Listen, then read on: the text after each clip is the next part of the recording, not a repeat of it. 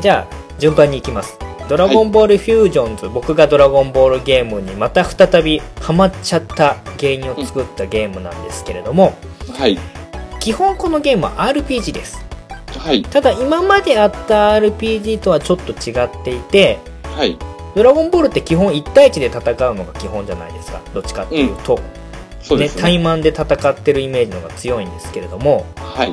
そこをですねあえて対マン戦にしないで5対5の基本チーム戦のゲームになってます、はい。うんなんでゲームとしてバトルの戦略性とかも意外といろいろ考えるところがあってはい。例えばクリリンだったらこういう性格でこういうスキル持ってますよとかうん。うん、ヤムチャだったらターンごとにちょっと気まぐれで強さが変わりますよとかっていうのがいろいろこのキャラクターによって要はスキルみたいな枠でいくつかあっはい。てで、まあ、それを使い分けることで、えー一つはまあキャラクター収集ゲームとしての面白さが一つ、はい。うん、自分の好きなキャラクターを集めるっていうのが一つ大事な面白さとしてあってうん。でそこにさっき言ったアバターを作って自分の主人公で冒険するっていう要素が加わりますはい。うんうん、まずここまでがね基本的なゲームの形になるんですけれどもはい。で、えっとね、このゲームのストーリー的な話に行くとうんもうむちゃくちゃなんですよへえ。オリジナルの主人公がまあもちろん主人公なんですけれどももう一は人いライバルキャラみたいな、これはサイヤ人の男の子がいましてはい。で、まあ、その二人が強いやつと戦いたいっていう願いをドラゴンボールにかけたところから始まってはい。でそれをやったことでもうドラゴンボールの次元という次元が変な形でつながってなんかえらいことになってる世界っていうのが実は生まれてしまったとああ。うんはい。でそこに吸い込まれてってはい。そこでまあ勝ち抜いていくとうん。いうような話なんですけれども、まずねこれマップがねすごいんですようん。もうむちゃくちゃなつながり方をしてましてはい。えー、っとですねカプセルコーポレーションがあってはい。その裏に山があるんですけれどもはい。その山に悟空の、えー最初におじいちゃんと一緒に育ってた家があって、はい。で、なおかつそのちょっと離れた浮島みたいなところに、はい。かりんとうが立ってたりとかするわけなんですよ。へえ。で、いろんな次元が繋がった世界っていうことなんで、はい。空中にこう、土地土地が浮いてたりとかするんですけれども、はい。はい。で、その次元の狭間で、実はサタンシティの隣にフリーザの船があったりと か、そのその向こうに海洋星があって、海洋星の向こうに見えるのは最長老様の家じゃねえみたいな感じの、へえ。すごいもうとにかくつながり方が すごくて、はいはい亀仙人の亀ハウスがあるじゃないですか。はい。亀ハウスの海を渡ってずっと登っていくとセルゲームの会場があったりとか、うーん。セルゲームの会場を今度西の方に行くと、はい。破壊された未来の西の都があったりとかってですね、そそのね、ドラゴンボール好きにしてみると、ちょっとした観光地巡りみたいな感じなんです よ。ちょっとニヤニヤしちゃいます、そうそうそう。あれ、サタンシティがあるのに、これ飛んでったら向こうに見えるの、あれっていうようなと か。う。あはい、れ、こはれい。蛇の道が繋がってるけど、この先にいるのは占いおばばの館かみたいなとか。あこれね、今までにない感じの、要はドラゴンボールの名称を変な形で繋げたんだけど、ドラゴンボールファン的には別にそんな変な繋がりとかも全然どうでもよくて、あ。はいはい。ちょっとドラゴンボールの小旅行をしている感じですよね。うー。うんん。それがもう各フロア各フロアごとに変な形で繋がってて、はい。うん。それを回っていくのがすごく楽しいみたいなところもあります。これマップの広さって普通の RPG ぐらいの、えっとですねマッ、プあですかの、ちょっとこれもいびずな構造をしてまして、縦にはい。何階層かに分かれてるんですね。ああ、はいはい。第1階層が一番下で、はい。そっからかりんとうがずーっと繋がっていくんですよ。はいはい。で、えーそのフロアごとに、あの、ある程度の一区切りの世界があって、その世界自体はそんなには広くないんですね。はいはい。うんだから武空術で気をこう放出してピューンで飛んでると割と数分で巡ってこれてしまうぐらいのサイズなんですけども、ああ、はいはい。ただそれを何階層かに分かれているんで、そのフロアごとにまたイベントが起きたりとかはい。するんですけども、今度新しいフロアに行くとどこが繋がってくるのかなみたいなワクワクがあったりとかですね。ああ、いいです。うん。で、これがまた、あの古いドラゴンボールの Z の前のドラゴンボールの場所も絡んできますし、うんうん。かといって劇場版のあのシーンのここはあの場所だなとか、ああ。ドラゴンボールはい Z のあの場所だなっていうとかもね、あったりとかして、はいうんうんうんここ一。つドラゴンボールファンが喜ぶポイントじゃないかなと。ああ、いいですね。あられちゃんの家とかもあるんですよ。 おお。繋がってるんで。はいはうい。んうんうん。だそういうのを探していくのがすごい楽しいゲームです。はい。はい。で、これで、えっと、要素が一つ増えましたね。で、もう一つ大事な要素で、はい。あの、まあ、バトル、戦闘の先ほどチーム戦って言いましたけれども、はい。で、まあ、それぞれドラゴンボールなんで、必殺技は持ってますし、まあ、殴ったり、吹っ飛ばしたりとか、ぶつけて、場外に飛ばしたりとかっていう、ゲーム性としては、はちゃめちゃな感じなんですけれども、はい。僕がこのドラゴンボールのフュージョンズの、ものすごく評価したい点としまして、はい。めちゃくちゃ必殺技のムービーと言いますか、カはいットインしてくるのがですね、誰が何と言うとこれドラゴンボールじゃねえかっていうですね、うまく。うまく言えないんですけども、はい。これね、見てもらったら、ドラゴンボールだって 言いたくなるような、ああ。どっかで見たことあるけれど、どっかの誰の技だかわかんないけど、はいこれは、見たことあるドラゴンボールの誰かの技だっていうのがもう随所に散りばめられてるんですね。うーん。でもちろんそのカメハメハとか、有名どこの技は皆さん知ってるじゃないですか。はいはうん。で、それとは別に、なんかちょっとしたラッシュ技とか、い。はい。名前からしてあんまり有名じゃないような技とかでも、うん。一回使ってみると、あこれあの、あのキャラクターのあの技だっていうのが、はい。わかるんですよね。 ええ。この、あの、何年もドラゴンボール真面目に触ってない僕が見ても、はい。この、殴ってって、後ろにこうビュンと回って、後ろから蹴ってきて、相手が吹っ飛んでった先に飛んでってまた殴るとかっていうのをどこかで見てるんですよ。うんうんうんうん。、で、僕、これ良かったのが、はい。このドラゴンボールゲーえーフュージョンズをやった後に、はい。ちょうど今、ドラゴンボール総集編っていうちょっと厚手のジャンプサイズぐらいのうん雑誌が出てて、コンビニとか本屋さんで。はいはい。で、それをやって、その総集編を見ると、はい。うわあ昨日見たこれ、ラディッツのこの技だと か、あ、昨日これ見たこのあのラッシュ系の技、これ、ご飯があいつにやってるラッシュの一連のカットがそのまんまだとかっていうのがうんうん。わかるんですよ。ラディッツでいうあの、ダブルエルボーみたいな。そうそうそうそうでっすてやつとか、あ悟空とピッコロにラディッツが2方向にこうエネルギー波みたいなの打ったりする技とかもあるじゃないですあ。か。はいはい。ああいうのも、ちゃんと、どのキャラがやってもそれのカットなんですけど、はい。このね、あのムービーを編集した人は、うん。もうめちゃくちゃドラゴンボールが好きなんじゃないかなとおお。思います。で、なおかつそれがすごいのが、はいものすごくテンポがいいんです。ええ。あの、ダラダラダラダラ見せるんじゃなくて、本当にもう、ものすごいテンポの良さでドラゴンボールっぽさを、これでもかっていうぐらい畳みかけるぐらいにやってくれて、はい。で、その後漫画見たらもうそれと全く同じやつが出てるわけなんですよ。はい。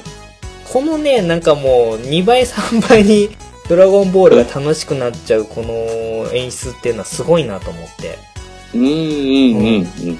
でいいですね。いいんですよ。で、有名な技もそうなんですけど、はい例えばもう昔の、と、はいマフーバとか、あ、はえいーはいはい。よい子みんみん券とか、はいバンコクびっくりショーだとか、はい。あと悪魔一途光線もあったんだっけな。ああ、懐かしいです。とかっていう、あともちろんじゃんけんもそうですし、うんうん。あの、マニアックなところで、矢印兵衛が、刀で、尻尾切ったりするやつあったでしょ。はい。あれもなんか刀、シャキーンって抜いて切ったりするので必殺技であったりするんですよ。ほー。このね、はい。この技どっからネタ持ってきてんだろうっていうのを探したりするのも逆に楽しくなっちゃうぐらい、うんうんうんうん。ネタが細かい。ええで、ちゃんとマフーバすると、電子ジャーの中に閉じ込めて相手が動けなくなっちゃったりもしますし、はいは いはい。うんうん、細かいんですよね。ええそうなんですよ。だからそういう古いところからも持ってきてくれてるのがすごい嬉しくて。うんうんうん。うんだから本当にカメハメハとか打ってるところでなんか爆弾ぶっ放したりするやつもあったりもしますし、はい。なんかライフルみたいなのぶっ放してる中で日本刀を振り回したりするやつもいますし、 如意棒でぶったたいてるキャラもいますし、はい。そのなんか混沌とした感じ、うんうん。実際の時間軸で考えたらもうありえないんですけど、はい。それがもう普通に混ざってバトルしてるのがすごく楽しくて。ああ、あとはですね、もうこれははい必殺技じゃないだろうっていうようなやつではい。思い出してください。キュイが、 9位、はい。キュイわかりますかねはい。キュイが、ベジータとナメック星で相対した時に、はい。もうベジータが思った以上に強くなってて、うんうん。あ、フリーザ様だって言って、言って、隙を見て逃げるシーンあったじゃないですか。ありましたね。はいはい。あれ技になってます。おあ、フリーザ様だっていう技になってます。 マイナーなまた技を持ってきてますね。あとはね、海王様のところで、ミヤムチャとかが修行しに行った時があったじゃないですか、死んで。はい。で、そこで、あの、まずはダジャレで笑わしてみろって例のごとく、第一関門の課題があって、うん。ミヤムチャがその時に、はい。海王様に言ったダジャレがあると思うんですけれども、はい。あれも技になってます。ええそういうのがいっぱいあって、ー。はいはい。うん。もうなんかね、真面目なんだか不真面目なんだか、ギャグなんだか、真剣なんだかわかんないんですけど、はい。スーパーサイヤ人相手に、はい。あ、フリーザ様だとかっていうことをやってるわけですよ。えーあとはミスターサタンのあのプレゼントにあの爆弾仕込んで渡して爆発させる技とかもちゃんと必殺技でできるんですよ。うおー。ん。でもね、あのね、もう、混沌とした感じがもうすごい楽しくて、はいはい。うん。ドラゴンボール好きな人ほどあのゲームはうんうんドハマりするゲームだと 思います。はい。はいはい。で、あとはもう、あの、うゲームの本当にタイトルのフュージョンズっていうついてるぐらいなんですけれども、うん。はい。えーいろんなキャラがもうフュージョンしまくって、もう、スーパーサイヤ人のバーゲンセールどころか、フュージョンのバーゲンセールみたいな感じなんですけれど も、はい。まあ、基本フュージョンって同じ体型、同じぐらいの強さの人じゃないとできないっていうのが基本的な設定だったと思うんですけれども、はいはい。えー今回、ブルマが大変なあの発明をして化しまして、はい。フュージョンリングなるものをですね、うん作りまして、要はポタラみたいなもんなんですけれども、うん。はい。ある程度の体格が違っても強さが別々でも、はい。それをお互いに、えーと腕にはめることで、うん問答無用にフュージョンするっていうですね、うんどういう技術力がそこにつぎ込まれてるのかよくわからないシステム をあの開発しまして、で、はいこれのもう都合のいいところは、あの、外したらもうすぐ元に戻れるっていうですね。うんうんうん。もう、ポタラ、型なしのうん。 究極アイテムになってるんですけれども、はい。が、あの、使えるようになりまして、うんそれにより今までに制限があったフュージョンがかなり撤廃されまして、はい。あものすごいことになってます。うん。うん。で、ちょっとさすがに、原作キャラに関しては、一人、はいあの、なん、いくつかまでっていうフュージョンも決まっちゃってるんですけれども、はい。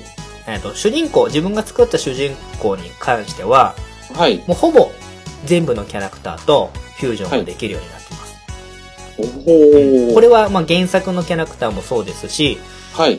この多分フュージョンのシステムをそのままあの雑魚で出てくる敵にもはいあ。の流用してて、はい。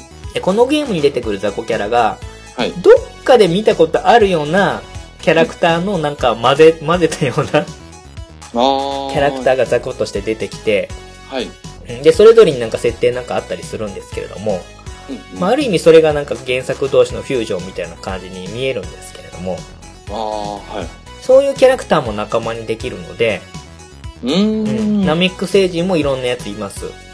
はいはい。うんあの、なんかすごい悪いやつとか、はい。あ の、格好だけつけてるやつとか、ああの、はいサイヤ人なのにチンピラとか、そういう設定が結構面白いんですけど、 なんか、娘大好きなお父さんなのに、娘はお父さんのことが嫌いみたいな説明文が書いてあるようなキャラクターもいっぱいあったりとかしうて、うーん。ん。あの、あとなんか女性版義乳特選隊みたいな、あの、オリジナルのキャラクターもいっぱいいるんですけれども、はいはい。そういったキャラクターも仲間にできて、なおかつそういったキャラクターともフュージョンできますし、おー原作。キャラともフュージョンできるはい。と。うん。なんで、その辺はね、ものすごいキャラクターの集め買いもありますし、うんうん。どういったキャラクターになるのかなっていうのは、すごくやってて楽しいところではありますね。やっぱり見てみたくなっちゃいますようんうね。んううんうん。んうん。そうなんです。はい。うんでちなみにこのゲームも、まあ、ナメック星人サイヤ人、はい地球人あとは、えー、と魔界人異星はい人みたいなので選んで、アバター作るんですけれどもはい。僕は名前がコロなんではい。ピッコロさんにかけてナメック星人であー始めたんですけれども、はい。でまあナメック星人で始めて大好きなピッコロさんと、まあ、フュージョンしたらまあ、はいナメック星人同士なので、はい。さして変わらないんですけれども、 はい。はい。まあ、あの、強さ的には跳ね上がったりするわけですよね。うーん。でまあ、もうそれはもう当然のことで、はい。他に地球人のキャラクターともフュージョンできますし、なんで僕は天津飯とはい。融合して、気候法を使いつつ、額に目がもう一個できているナメック星人みたいな感じになってたんですけれども、あうんーはいはい。まあ、ハゲキャラなんでそんなに違和感はなかったんですけれどもね。うんうんうん。このゲームのちょもう一つ面白いところに、はい。えっ、と、キャラクターの持ってる技が一部混ぜ、混ざり合うような要素があったりとかして、はい。例えばドドンコ殺法とか、あー はいはいはい。カメハメコ殺法みたいな感じで、うーん。互い。の技が混ざり合ったりするような必殺技が一部あったりとかするんで、はい。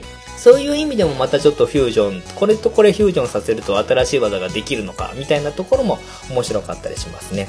あーはいはうんい。うちなみになんですけど、んうんはい。まあ、フュージョンして弱くなるってことはないんですようね。ーん、基本は強くなるんですけど、はい。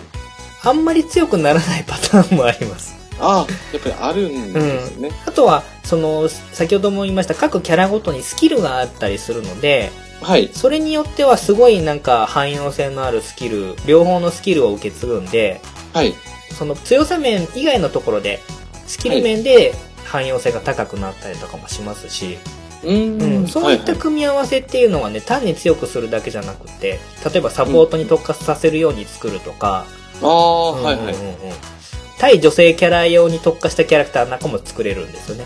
相手の性別によってかかる技があったりとかもするんで、はい。うん、イケメンスマイルみたいな技があったりとかしますし、えーはいはいはいピチピチスマイルみたいなのがあったりとかするの で、そういうのもあったりとかして、意外とこう、ゲームとしても幅が広いうーん。。ところはありますすね。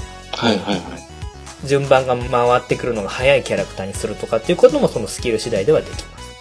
ほー、うんはいはい。はい、逆に強いけどスピードがすごく遅いっていうキャラクターになったりすることもあるのうで、ん。うんはい。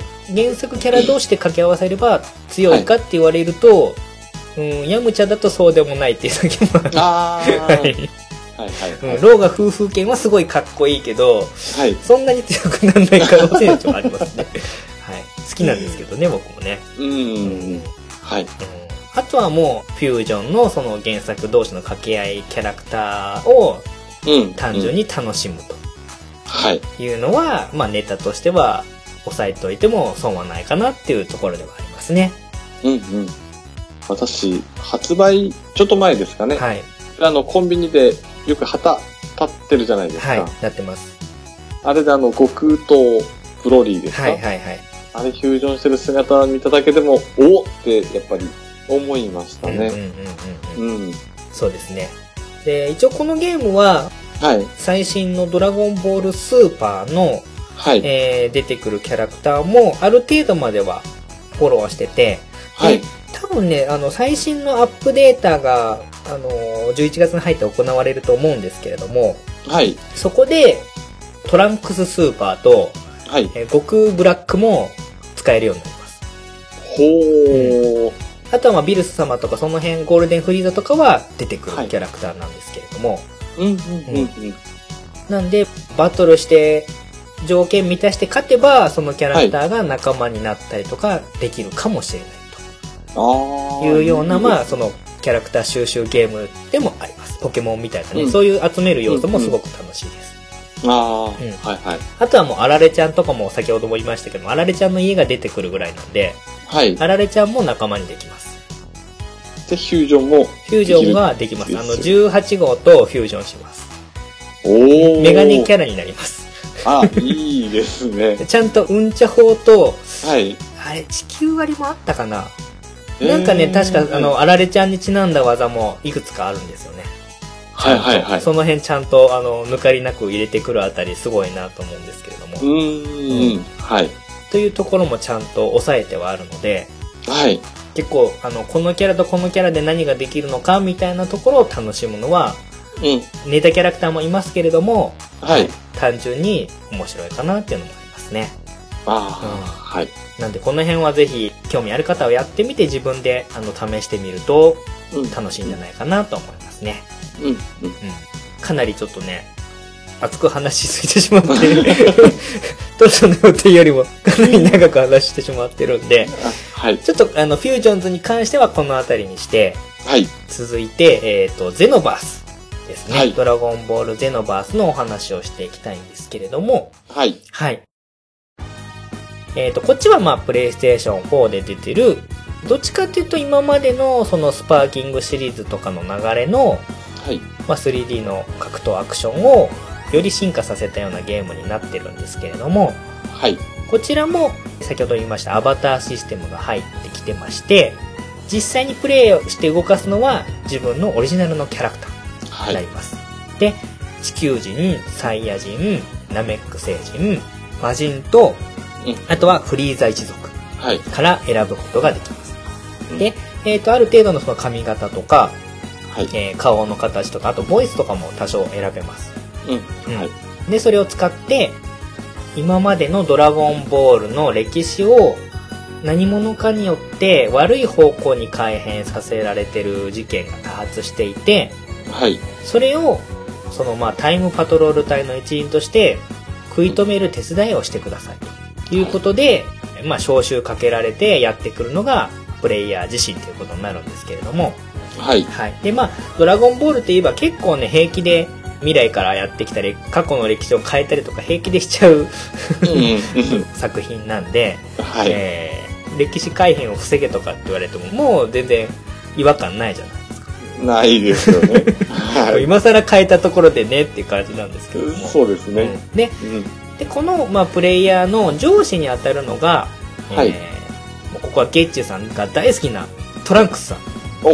はい。はい。なりますね一応設定としてははい。未来のトランクスうん。うん。一人生き残って人造人間とセルを倒した後のトランクスが、は時の海王神様に仕えてそのタイムパトロールのお仕事をしてます、っていう設定になってます、い。はい。うんで、まあ、自分の上司がトランクスなんで、まあトランクスとコンビを組んで、数々の、まあ、サイヤ人編とかフリーザ編とか、えーセル編とか、その辺に起きる歴史改変を食い止めていくっていうのが基本的な話になってます。はい。うん、この辺ね、今までは、もう同じ話を何回も何回ももう毎年年3本とかうん繰り返してしゃぶってしゃぶってしゃぶり尽くしてっていうのもあったんだと思うんですけれども、はい。うまいやり方だなとちょっと正直思いましたね、うん。うん。原作の面白さも残しつつのはい。でもちょっと今までと違うぞっていうのをこううまく歴史改変っていうことで落とし込んでるんでうん。同じことをやってるように見せながらも話としては新鮮味があってで、はいなおかつ自分のプレイヤーもその話のムービーの中にちゃんうとん悟空に話しかけられたりとかするわけですよゲーム中にうん。でちゃんとムービーの中でもプレイヤーの方を探してくれたりとか、はい。うん、あのよくある昔のゲームの空気だけオリジナルキャラクターいるけど無視して話が進むってことはなくてうん。ちゃんと手伝ったら悟空に感謝されたりするわけですよはい。はい。それがねちょっとやっぱりドラゴンボール好きとしては、参加してる感じがあって、ものすごく楽しいんですよ。うん。はい。あの、例えば、まあちょっと例を挙げると、はい。ベジータを悟空が倒して、はい。逃げようとしてるベジータをクリリンがとどめ刺そうとして止めるじゃないですか、はい。悟はい。空が。あのシーンのところで、こう、クリリンがとどめを刺そうとして止めるのが、実はプレイヤーキャラクターになるわけですね。ほー。はい。はい。悟空がプレイヤーキャラクターに対して、はい。ありがとうなっていうことで感謝すると。うん。お前のこと名前も何も知らねえけど、ありがとうなってうんでね、感謝されると、はい。なんかそれだけで、 嬉しい。嬉しいですよね。 悟空に感謝されてる俺っていう感じ。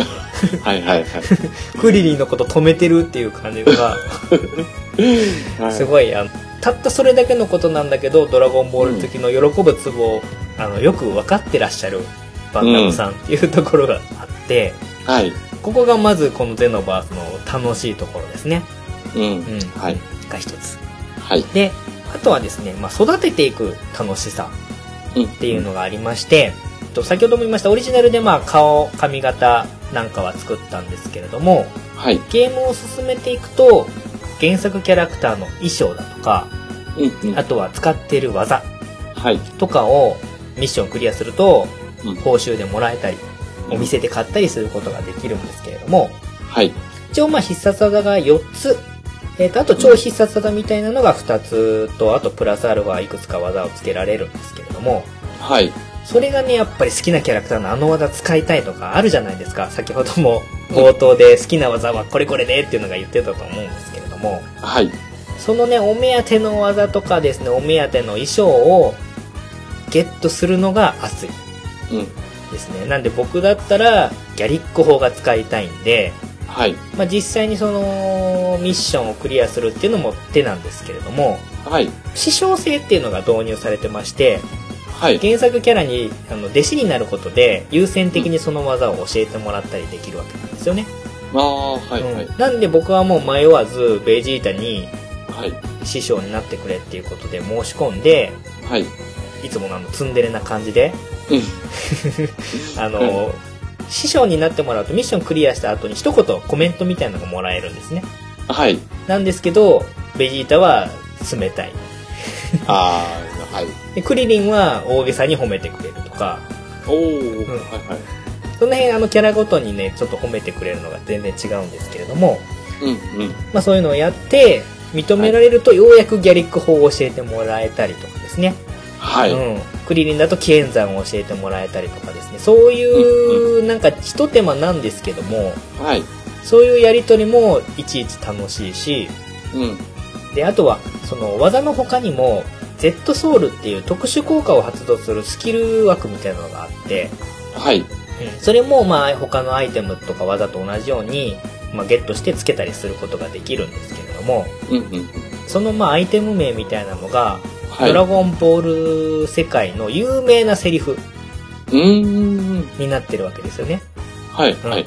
例えばもう、戦闘力5、ゴミ名みたいな声優だったりとか、はい。私の戦闘力は53万ですとかっていうね、ゲッチュさんの大好きなセリフとかが、はい。アイテムの名前みたいな感じでうん。設定されて。るんですね。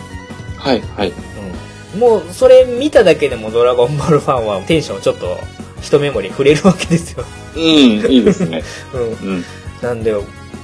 そうだ、僕はじゃあベジータのやつだから、はい。俺はエリートなんだみたいなやつにしようかなとかっていうのもありますしあーそれによってはいスキルの効果が全然違ったりとかしてるので、はいうんまあ、それを集めるのも楽しいと はい。もうね細かいところなんですけどそういうこう喜ばせにかかってる感じがまんまと乗っかってしまう自分もちょっと悔しいんですけども細かいところがねそういうのがいっぱいあるんですよ、うん。ううん。ん、例えばそのトロフィーのよくあの条件満たすとトロフィーが解放されるじゃないですかはい。あれが、あの、ドラゴンボールの歴代の主題歌の歌詞になったりとか、おお。はい。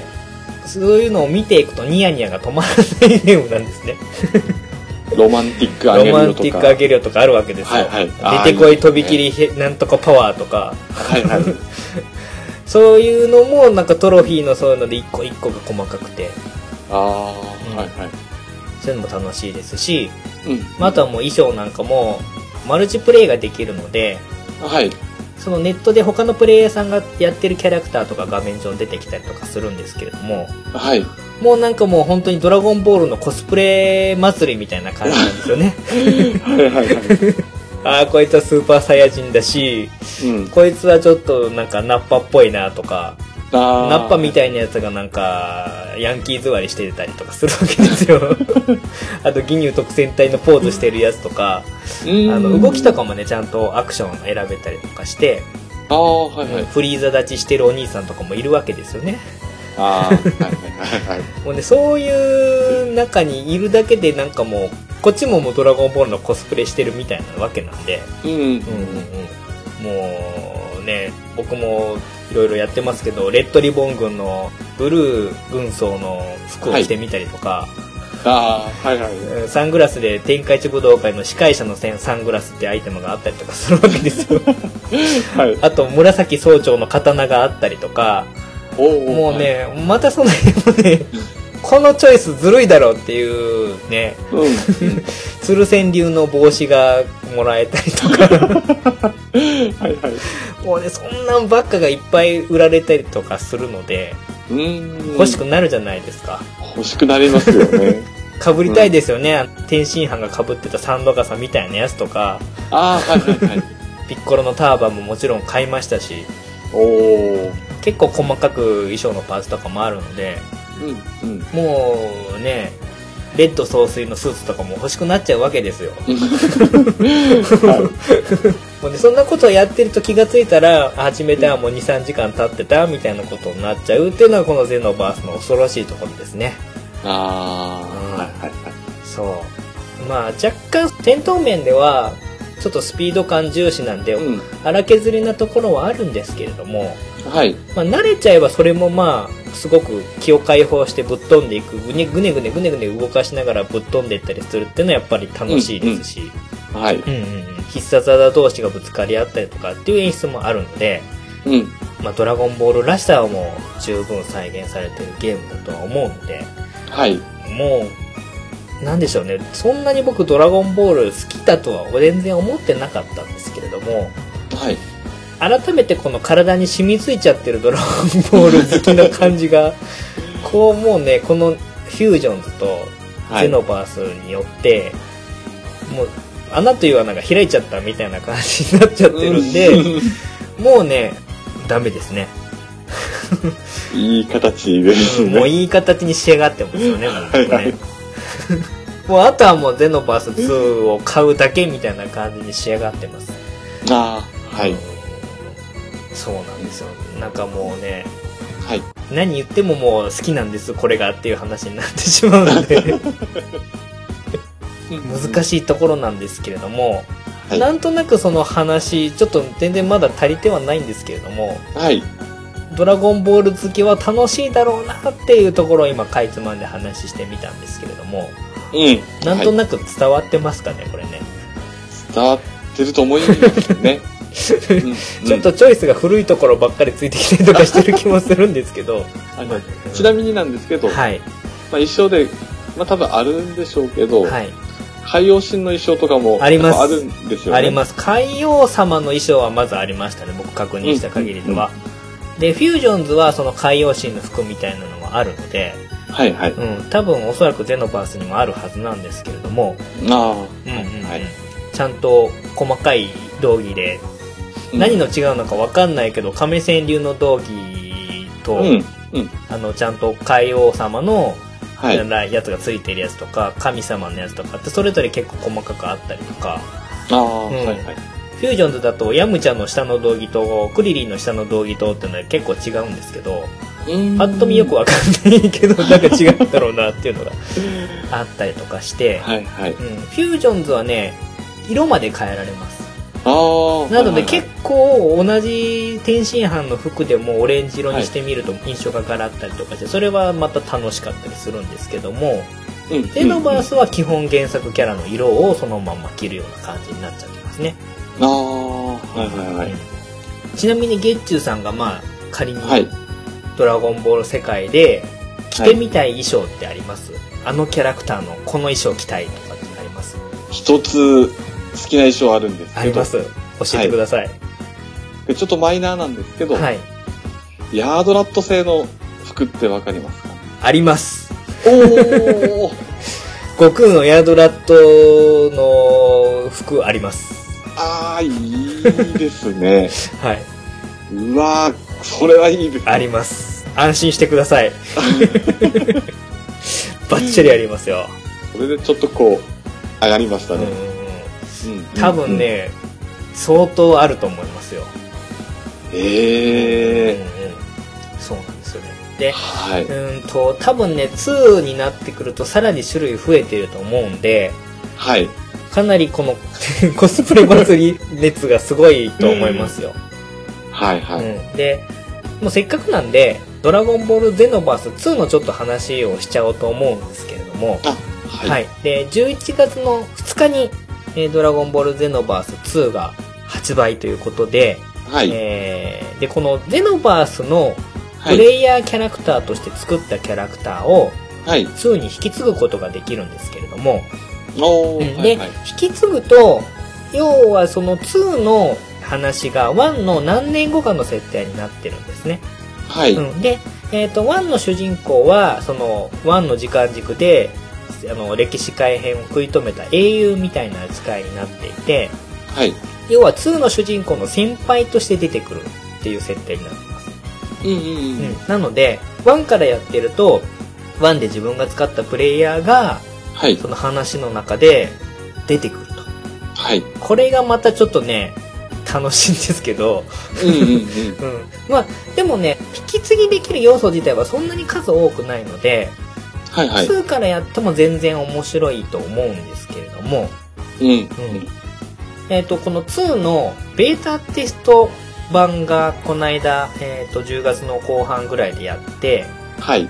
で、僕これちょっと、あの、ゲッチュさん、せっかく、あの、再収録するんで、はい。一緒にやってみませんかっていうことで、うんお話振って、ちょっとだけだと思うんですけども、はゲい。ッチュさんにも触ってもらったと思うんですけども、はい。実際問題ゲッチュさんこれゼノバス2のテスト版触ってみてどうでしたまず直感っていうかもう、面白いなってやっぱり思いましたね。うんうんうんバトルもやっぱりスピーディーですし、で、私ちょっと触れたところが、はいあの、ラディッツと、はいはいはいはいまあ、はいピッコロ悟空がう、んうんうんうんはい、戦うシーンだったんですけど、はいやっぱそこも若干やっぱり歴史改ざんされてまして、うんうんはい。そこにやっぱり、戦闘に入るみたいな形だったんですけど、はいやっぱり映像も綺麗ですし、うんなかなかストーリー的にも、ちょっとやっぱ熱いなって感じましたうんうんね。うんうんはい。ちゃんと自分のキャラクターもはい。話の一部としてちゃんと参加してるでしょ、してますね。ねはい。で、やっぱり終わった後も、ピッコロに何者なんだ、あいつは、みたいな感じで。そうそうはいはい。あの謎を残して去るじゃないですかいつも、はい。そうですね。 そうあれがすごくたまらないんですよねそうですうんうね。んうんうんで、あと、ちょっとこう、まあ、陰に誰かが潜んでて、はいなんかこの後話続いてくよなっていう、あうんのうんう、んうんうんちょっと残した感じもやっぱり、はいちょっとワクワクしましたね。うん、ベタな感じですけど、はい。ね、うん、ううん。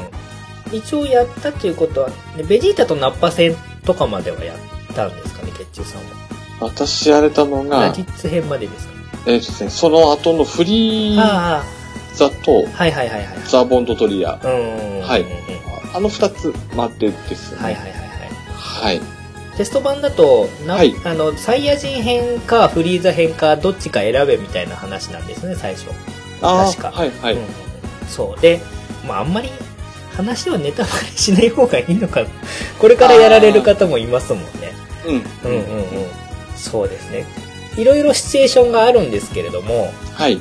かなりこの自分のキャラクターが、うんその参加してる感が僕の感想だとはい。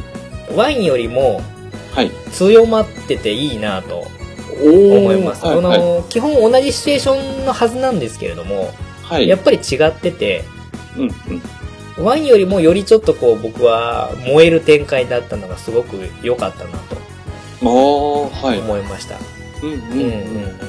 なんで話の面とか演出面的なところから言っても、はい。僕は2は、これは期待大だなっていう感じなんですけれども、はい。うん。ゲッチュさんはそのフリーザ編のやつをやってみて、はい。どうでしたやっぱりちょっと、ドラゴンボール好きの血は騒いだ感じしました。やっぱ騒ぎました ね。うん。なんか、もうやっぱりグラフィックがすごいのうんで、うんうん。もう本当に新作アニメ見てるぐらいのやっぱり迫力がありますし、うんうんやっぱりあの、歴史がちょっと狂ってる感じがやっぱり、うんね、 えー、どうなんだろう、どうなるんだろうっていうのが、 もうなんか明らかに目がちょっと嫌な光ピカーンって光るんですよねはい、はい。なんであの辺はもうちゃんと作ってきたなって感じは僕もしますねあ、うんはい。あのワンだとザーボンさんとオドリアさん出てこなかったんですよ、あ、そうなんうですね。ん、なんで話としてはねワンはね結構はしょっててああ、はい。あこのキャラ出てこないんだみたいな感じのところあったんですけどうん、うん。その中でも僕ザーボンさんとドドリアさんは出てほしかったキャラクターなんであはい、はい。うん、ちゃんとこの辺保管してきたなっていうのはありますね、うーん。そうですねあとははい、ちょっと個人的にちょっと楽しかったところなんですけどもはい。そのメインの話とは別にその、はいコントントっていうオリジナルの都で移動していろいろクエストを受けたりするところがあるじゃないですか、はい。あそこで、その、マルチでプレイするときに、まあ、プレイヤー同士でコミュニケーションをする動きみたいなのが、あはい例えば、お辞儀するとか、手を振るとか、喜ぶとかっていうのが選べるんですけれども、はい。あれが、ちょっとしたミッションをこなすことで、はい。いろいろ増やしていくことができるんです。おー、はい、はい、はうんい。なんで、ちょっとゲッチュさんがそこまで触ったかどうかはわかんないんですけど、はい。例えばちょっとしたクイズ形式になっていて、うん。あのキャラクターの、あの時やったポーズを見せなさいみたいな感じのを、はい。問題で出してくるキャラクターがいてはい。で例えばそれがカメハメハだったとしてはい。でカメハメハの技をやると正解っていうことで今度別の技のポーズを動きのモーションを教えてもらったりすることができている、えー、はい、はい。うん、でそれで僕が見たのは魔漢光殺法とか、はい。うん、そういった技のアクションがゲームのメインのねあのバトル以外のところの要はチャットとかしてる時にはい。ポーズとして増やしていけるのがあってはい。原作で出てきた怪しい老海王神様が踊ってた踊りみたいなのもあー、はい、はい、はい。う増やせたりとかしてて、うーんん。、要はギニュー特戦隊のポーズをみんなでやると楽しいのがさらにいろんな技が、バトルと関係ないところでもポーズができるっていうようなねはい。ところがあって多分その辺のポーズだいぶ種類あるんだと思うんですけれどもはい。もちろんやっぱできるんであればみんなでカメハメハのポーズしてスクリーンショット撮ったりとかしたいじゃないですかあー、したいで すね。好きな技でポーズ取りたいじゃないですか、と、うん。うんはい、はい。そういうなんかコミュニケーションツールとしての要素もちゃんと忘れずに強化してきてくれたので、はい。うん、そこをゲームとしてやっぱまあ前作が全世界的に売れたのでかなり力入れて作ってきてるなっていうのは思いましたね、うん、ううん。はい。ですねあとはまあ多分それにもしゲンチュウさんがこれから2をやるとすれば1で体験するはずだったそのキャラクターを育てていったり衣装を集めていったりする要素っていうのが加わってくるのではい。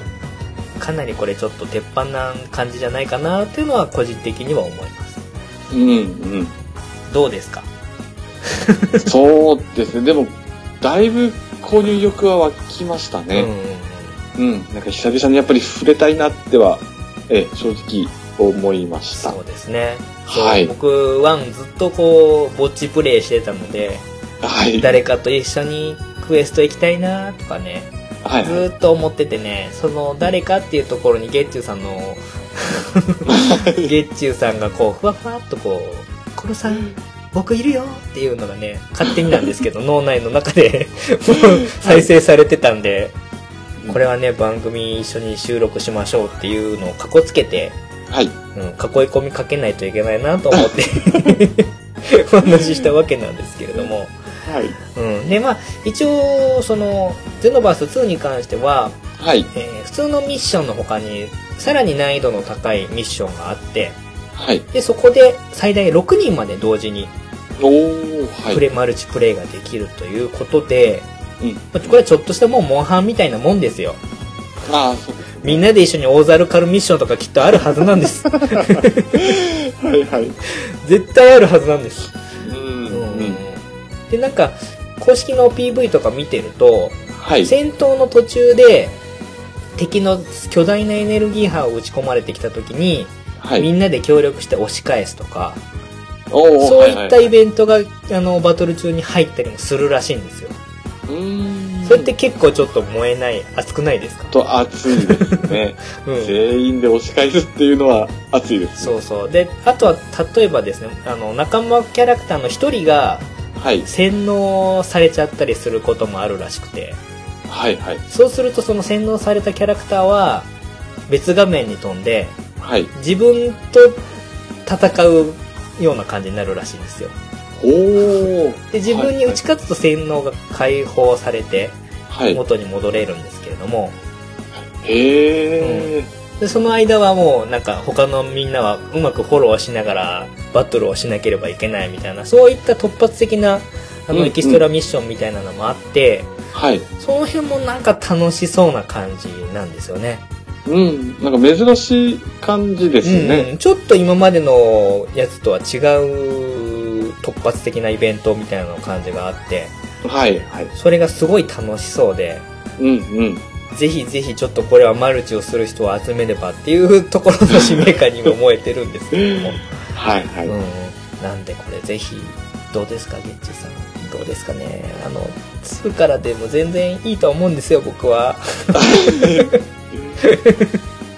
そして、ね、多分買っちゃいますかね。うはいはいん。これはねあのまあ、うんリスナーさんの中でもう気ん。になっててどっちにしようかな結構迷ってる方多そうな感じするんですよ、うん。うんはい。なんでぜひこれやってみてなんなら声かけてもらえれば一緒にマルチできるのでうん。はいはい。マルチプレイのね代名詞といえばモンハンだったりするんですけれどもうんうん。ドラゴンボールでもいいじゃないかとうん。はいはい。僕はあえて声を題にして言いたいなと思って、あの自分の番組を使ってね、 言いたいなと思って今回、まあ、そのためだけにこの、もう前半後半、この3時間以上のね、収録をしたかったわけなんですよ。ここに行き着くためだけの、もう番組私物化も甚だしいんですけれどもね、 えーそういった感じなので、でもやっぱり6人でやってみたいですね。そうですね。このドラゴンボールの世界で、うん、うん。 6人協力プレイはちょっと熱いですうね。んちょっとね、うんこれね、あの、公式サイトの、はいこうマルチプレイをこんな感じですよっていうので紹介している動画があって、はい。気になる方はこれ見てみてほしいんですけれども、うん。芸人の小島よしおさんと、えー、ゲッツの、あのー名前が出ない、出てこない、誰だっ けえっと、はいはいはいえっ、ー、と、あの人が、失礼だな。えっ、ー、と、ゲッツの、えっ、ー、と、名前が出てこ ない。やばい、やばい。私も出ないですね。えっ、ー、と、えっ、ーと、えーと、誰だだっけ な。ちょっと今しら、調べますね。ちょっと、あの、あまりにも申し訳ないんでね。えっ、ー、とですね。おかしいな、顔を見てるのに名前が出てこないな。 えだマジで誰だっけゲッツの、ゲッツの人。あ、ダンディ。ああ、そうそうそうはい、そう。ダはンディ坂野ですね。い。えっ、と、じゃあ、仕切り直しますね。 えっと、芸人の小島よしおさんと、はい。ゲッツのダンディ坂野さんと、はいあ。と、メープル超合金のカズレーザーさんと、あと、うんうんナツさん。このはい4人でマルチプレイをやってる動画があって、はい。で、えっ、と、皆さん、それぞれの、まあ、芸人で衣装とかあるんですけども、それに扮した、例えば、小島よしおだったら、パンツ一丁、は いビキニパンツ一丁で、あと裸っていうキャラクターを作ってますし、はい。えーダンディ坂野さんはその黄色のスーツ姿で登場してますし、えーメイプルチョコキキのカズレーザーさんは赤い T シャツにはい。バズの髪型にしてます。ここれ見てるだけで結構面白いんですけど、安藤夏さん も魔人ブーみたいな感じなんですね、もうそのまんま。あー。はいはいはい。で、結構この、先ほど言った突発的なイベントのシーンが入ってたりとか、はい。うん、ドラゴンボールの世界に小島よしおが出てきたらあんな感じなんだっていうのをちょっ と単純に動画として面白いので、はいはい。うん、あのこのちょっとオンラインプレイ編っていう PV は楽しかったんで見てみるといいかなと思うんですけれども、あうんあ、はい。ちょっとワイワイやる分には楽しいんだろうなっていうのが触る動画だと思います。うん。うん。うん。そんな感じでですね、ちょっと長々とお話ししてきましたけれども、今まで、まあ、ファミコンから遡って少しずつ取り上げてお話ししてきたわけなんですけれども、はい。まあ、最新のドラゴンボールゲーム、こんなに面白いんだぞっていうことが最終的に僕は言いたかったわけで、はい。それがまあ、伝わったかなと。伝わってればいいなと。まあ、せめて月中さんには伝わっていればいいなというのが、うんはい。今回の落としどころではあるんですけれどもこの後半はねもうほぼ僕一人で話してたような感じになっちゃってるんですけれども、はうんまとめるとすればですねい。はい。とにかくこれの一言につきますね、鳥山明さんはすごいなと、うん。そはのねなかなかこの記憶でパッと見てそれが見ただけでい。うん。これはあの動きだとかっていうのが記憶の中からパッと出てくるっていう作品そうそうないと思うんですよね。そうですね。うん、でうん。でそれを見て改めて「ドラゴンボール」の漫画を見るとはい。そのなんか小回りのかっこよさがもうものすごいんだなっていうのがすごく伝わって、うん。うん、それをさらにあのゲームとして形にしてくださってるこのゲーム作ってるスタッフさんたちにはもううあん。りがとうございますっていう気持ちしかないわけなんですけれども、はい。うん。なんでまあ鳥山明大先生はもちろんすごい。で、それを形にしてくれてるいろんな人が多分漫画の本をこう集めてきて研究してやってくれたりっていうのがあるんだと思うんですけれども、うん。はい。そのおかげで今の最新のドラゴンボールゲームはかなりすごいことになってますよっていうことをですね、ちょっと今回、この27回という枠を私物化してはい。お伝えしたかったんで、皆さん一緒にやりましょうと。はい た。だそれだけでござい ます。ああ、よかった。すっきりした。という、えー回になったわけなんですけれども。はい。と、まあ、ゲッチュさんもですね、今回ちょっとお付き合いいただいたわけなんですけれども、はい。今回この番組がきっかけで今のこの最新のドラゴンボールゲームに触れていただいたわけなんですけれども、ちょっとだけなんですけれどもね。うん。うん。正直、あのーはいどんな感じでしたその、期待値と言いますか、その、全然ドラゴンボールゲームからも離れてて、また急はいはにいここで戻ってきた感じになると思うんで、うん。率直なちょっと今のドラゴンボールゲームっていうのに対して感想が聞きたいなと思ったんですけれども、まあ最初、まあ、極端な進化はやっぱり感じなかった部分はあるんですけうんどうんうん、でもやっぱり、まあ、操作して、やっぱ爽快感と、うで、あのやっぱり攻撃をかわした時の、まあ、シュシュっていん。うあの、敵の背後に回る感じがやっぱりうん、うんうんあ、やっぱこれだよなっていうのがあって、うんうん。でもやっぱり極端に変わりすぎてなくて、今のこの、ハイスペックのハードでできるっていうのはやっぱり、もうそれだけでも私としては魅力だなってはうんうん思いましたね。そうですね結局、は今も昔もこの「ドラゴンボール」っていう作品をなんとかうんゲームの中に落とし込もうって、ねうん。歴代のスタッフさんがやってたってことは変わらないので、はい。それが多分ねあのあんまり進化っていうよりは「ドラゴンボール」っていう作品そのものが多分そういうものなんだと思うんではい。多分それがまあ、もう安定してそこにあるものなんだろうなっていうのがうん。このゲームに関してはそれをもうあえて再現しようとしてるっていうところに尽きるんだとは思うんですけどね、はい。はい。うんでそれをまあ実際に自分が動かしてるっていうのはこの上ない幸せなうん。感じなのかなとは思ったりもしますけれどね、はい。うでやっぱりこのプレイステーション4の、んうんうんあのやっぱり画質で、うんうんちょっと忘れかかってるあのシーンをそうですこねう、はい。再び見直した時にやっぱり、それだけでももうグッとくるものがやっぱり、うんうんうんうんうんあったのでうんうんうんもうやっぱり一気にやっぱり引き込まれたっていうのはありますね。はい。してやったりですようん、うん。わかりまじゃあまはい。あ、最新ゲーム、ドラゴンボールの最新ゲーム、あの、はいぜひ、多分この、今後もねうん、子供向けのものもそうですし、うん。こういったドラゴンボールが好きだった大きいお友達の方々にも楽しんでもらえるようなね、作品が多分今後も出ていくと思いますので、はい。まあ、我々はそれに全てに触れていけることが幸せなんだなと思いつつ、えーうん今後も追っかけていければなと思いますので、はい。はい。なんというまとめになるかわかんないんですけ ども、 まあ、そのじ、そんな時代を生きられる僕たちは幸せだなということで、えーうん今回のまとめにしたいと思います。あはい。はい。えー長々と2回にわたってお付き合いいただきましたけれども、月中ロボさん、ありがとうございました。あはい。はい。ありあがとうございました。りがとうございましたじゃあ、エンディングの方に参ります。はい。はい。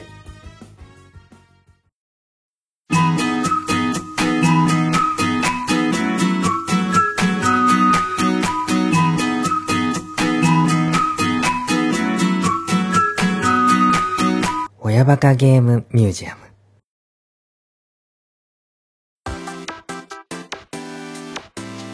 はい。ではエンディングになりますけれども、せっかくゲストに来ていただいたので、はい。月中さんのポッドキャストの番組も少しちょっとお話ししましょう。はい。えっ、と、番組のタイトルをまず教えてください。もしもクリームボックスというポッドキャストしております。はい。テイタンさんと一緒はにい。組んでやられてる、まあ、僕の中ではもうテイタンさんと月中ロボさんはもう名コンビって勝手にもうできてるんですけれど も、またでもね、新しい番組を開いてくれて、はい。すごく僕としては嬉しいし、それを嬉しく思っているね、リスナーの方々たくさんいると思うんで、あ、ありがとうございこまのす。もしくりがねもう今後はいどんどんどんどんもっと続いてってもらいたいなっていうのがまあ一リスナーとしての希望ではあるんですけれども、はい。まあまだ聞いてない方に対してねちょっとはい哲さんの方からこういう番組ですよっていうのをあの話していただければと思うんですけれどもはい。はいもしも〇〇だったらっていうテーマでお話ししております。はいで、その都度、まあ、テイタンさんネタだったり、はいまあ、私ネタ、まあ、はい交互で、まあ、ちょっとお話ししてるんですけどんんもん、はタイトルからちょっとずれた話も あったりしますい、そのうで、ですね結構ねあの話が少しそれてたりもするんですけどそれもまたちょっとね、僕好きなところではあったりするのでなのであまりそのタイトルにちょっと期待せ ずに、ええちょっとゆるく拝聴していただけたらと思っております。そうですね。で、結構そのはい番組の最後で、ちょっとした寸劇っぽいようなことも挟んだりして、あそこの、あの、はい短いコーナー好きなんですけれども、あありがとうございます。ちゃんとそれまで話してきた内容をはい、踏まえた上で、ちょっとしたね、小ネタ仕込んでくるあたりがね、低炭酸節と言いますか、はい。月中さんのあの素朴な感じも生きてていいなと思うんですけれども、はいはい。うん。ちなみに、えっ、と、はい今、第3回まで出したか、第えっ、と、0回含んでるので含め2て回2回までですかねあ、で、3回が昨日配信したばっかり配信したばかりですかうんね。うんうんうんはい。でえっと僕が聞いたのが「仮面ライダー」の回とは「い。スタンド使いになりたい」の回と はい。あとは一番最初が「スクールアイドルになりたい」でしたっけねそうですね。第3回はちなみに何になりたい感じでした第3回は、はいもしもゾンビの世界になったらはい、はい、ですね。じゃあ、はい今回はじゃあなりたいっていうだけでもしなったらっていう設定今回はなっですねたら設定ですよね。うんうん。いいですねでもなんかそのちょっとまた違ったアプローチで妄想を広げられるんでうん。うんそうですね。いいじゃないですかじゃあじゃあちょっとは僕いも第3回は楽しみにちょっとまたこの後を聞きたいと思いますあ、はい。はい、えーもしもクリームボックス聞いていただければと思いますとまあ、うちのブログの方にもまたリンクを貼って見られるようにいたしますので、ぜひぜひ、えー、おばかけ聞いてる方でまだもしもクリームボックス聞いてない方がいらっしゃったら楽しい番組ですので聞いてみていただければと思いますはい。よろしくお願いしよまろしす。くお願いします。はい。あとですね、まあ、うちの番組の方からのお知らせっていうわけでもないんですけれども、ね最近、館長の頃がですね、ゲーム実況動画にちょっとハマっておりまして、で、はい。えー YouTube の方で、チャンネル検索かけるときに、親バカコロ親は漢字で、えーバカコロはカタカナなんですけれども、で、チャンネル検索していただけると、いくつか動画配信しているものが、えーアーカイブで撮ってありますので、見れるようになっております。で、ちょっと今、目玉でやっているのが、XCOM2 というですね、エイリアンと戦うシミュレーションゲームで、オリジナルの兵士を登録できるんですけれども、その兵士に僕の知り合いの、えーポッドキャスターの方々を勝手に登録して、ポッドキャスタースーパーロボット対戦的な感じで、内輪的に盛り上がっておりまして、今第9回ぐらいまで配信が進んでおります。でですね、ちょっと申し訳ないんですけれども、非常に申し上げにくいんですけれども、えー今回ゲストに来ていただいた月中ロボさんなんですけれども、はいえーお亡くなりになられておりま して、 あの、それだけ厳しい戦いだっていう ことを、はい、えーちょっとね、あの、僕が油断した隙に、えー接近してきた敵兵に切り殺されて、月中さん、僕が月中さんの名前を叫ぶっていう 動画がどっかに確かあるはずなので、はいはい。はい、ちょっと悲しい話ではあるんですけれども、そういうシビアな戦場を、ポッドキャスターの人たちが、えー勝手になんですけどね、協力して戦ってるっていう企画をやっておりますので、まあ、ポッドキャスト番組をいろいろ聞いていらっしゃる方は、楽しいかもしれないなと思いますので、はい、YouTube の親バカコロでチャンネル検索していただいて、えー親バカゲー VSXCOM2 というシリーズを見ていただければ、えーありがたいかなと思っております。はい。もしかしたら、聞いてらっしゃるあなたが、いつの間にか出てくるかもしれません。はい。